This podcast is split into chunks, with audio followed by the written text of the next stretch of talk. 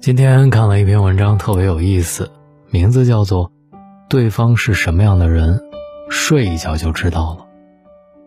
你好，我是大龙，在每一个需要的时候，希望我都在你耳边。微信公众号搜索“大龙”，想听的时候我总在。日常生活中，我们常常会谈及智商、情商，却很少谈及睡商。这个词可能有些人会感觉到很陌生。美国心理学家是这样定义它的：睡商是衡量睡眠质量的重要指标，是身心在单位睡眠时间内恢复体力和精力的程度。一个人的睡商比之智商、情商同样十分重要。从一个人的睡眠当中，其实可以看出很多东西，比如他的性格、他的心理状态等等。所以说。对方是一个什么样的人，睡一觉就知道了。第一，易入睡者。尼克在《睡眠革命》当中写道：“睡觉应该是一种能力，一个真正厉害的人会主动控制自己生活的节奏，提高自己的睡商，才能永远以积极的状态应对生活和工作。一个睡商高的人，往往是很容易入睡的，原因有三个。”首先，睡商高的人对外界的烦忧都有很强的抵抗能力，即便身处非常嘈杂的环境当中，也可以不受干扰，轻松入眠。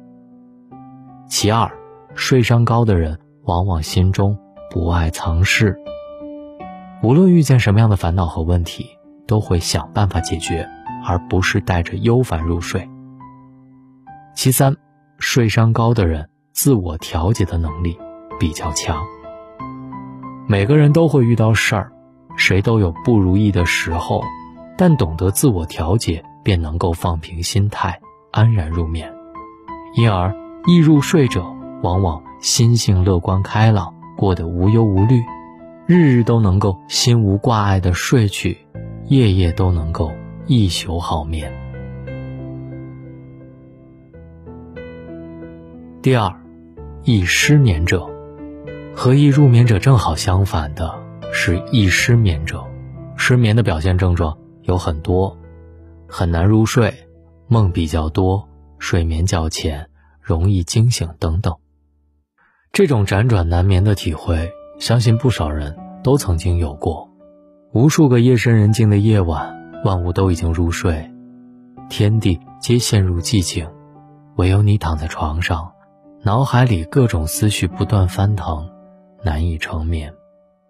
哈佛医学院的一位博士曾在著作《失眠晚安》当中提到，消除失眠的根本性问题在于消除负面情绪。所以说，失眠究其根本其实是负面情绪在作祟。易失眠者往往比较敏感，容易焦虑，满肚子都是忧思难解，才会夜夜难以成眠。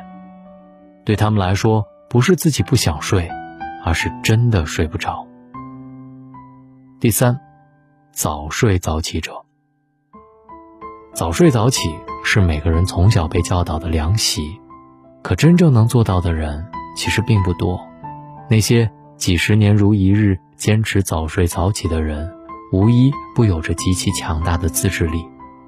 就像知名作家松浦弥太郎说的：“每天晚上十点左右上床，早上五点起床。”每隔一天要去锻炼，快走十公里，然后八点去上班。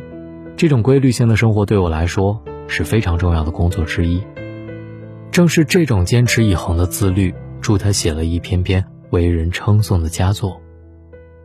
而这种自制力，不光是对自身睡眠的把控，也是对人生的一种把控。这样的人，无论做什么事情，都有目标、有计划，能坚持，做人有始有终，做事。尽心尽力。心理学著作《暗示与自我暗示》一书当中也提到，自制力就意味着健康。一个有着较强自制力的人，做事能够卓有成效，对自己的身体健康也多有益处。第四，晚睡晚起者，与早睡早起者相对应的是晚睡晚起者。很多人可能会觉得晚睡晚起一定是不好的，但事实却并非如此。有人早睡早起，就像百灵鸟一样勤劳；也有人晚睡晚起，就像猫头鹰一样诡异。那么，究竟是百灵鸟好，还是猫头鹰更强呢？这一点引起了很多心理学家的探究。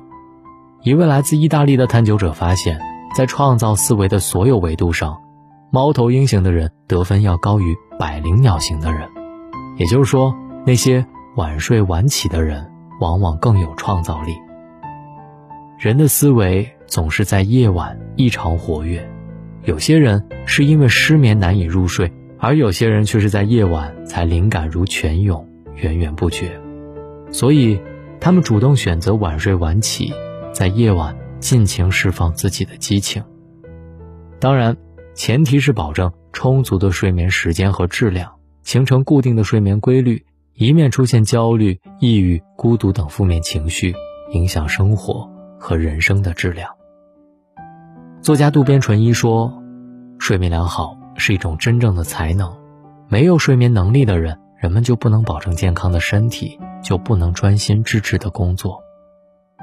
人一天之中有三分之一的时间用在睡眠当中，睡得好，才能真正活得好。”所以，拥有一个好心态、好心情很重要，保证良好的作息习惯和充足的睡眠时间更重要。记得，人生不长，唯有身心健康才是衡量人生真正幸福的唯一标准。记得，如果喜欢今晚大龙的声音，滑到最下方帮大龙点赞。晚安。趁着今晚的这篇文章，就读一读大龙读书会里的。《睡眠革命》这本书吧，教会大家如何好好睡觉。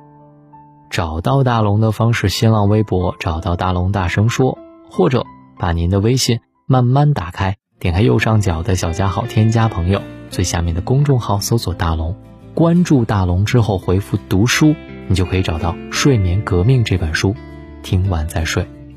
哦，对了，当然，千万千万千万别忘了。现在加入大龙读书会，还有礼物送给各位。我是大龙，晚安。山隔壁还是山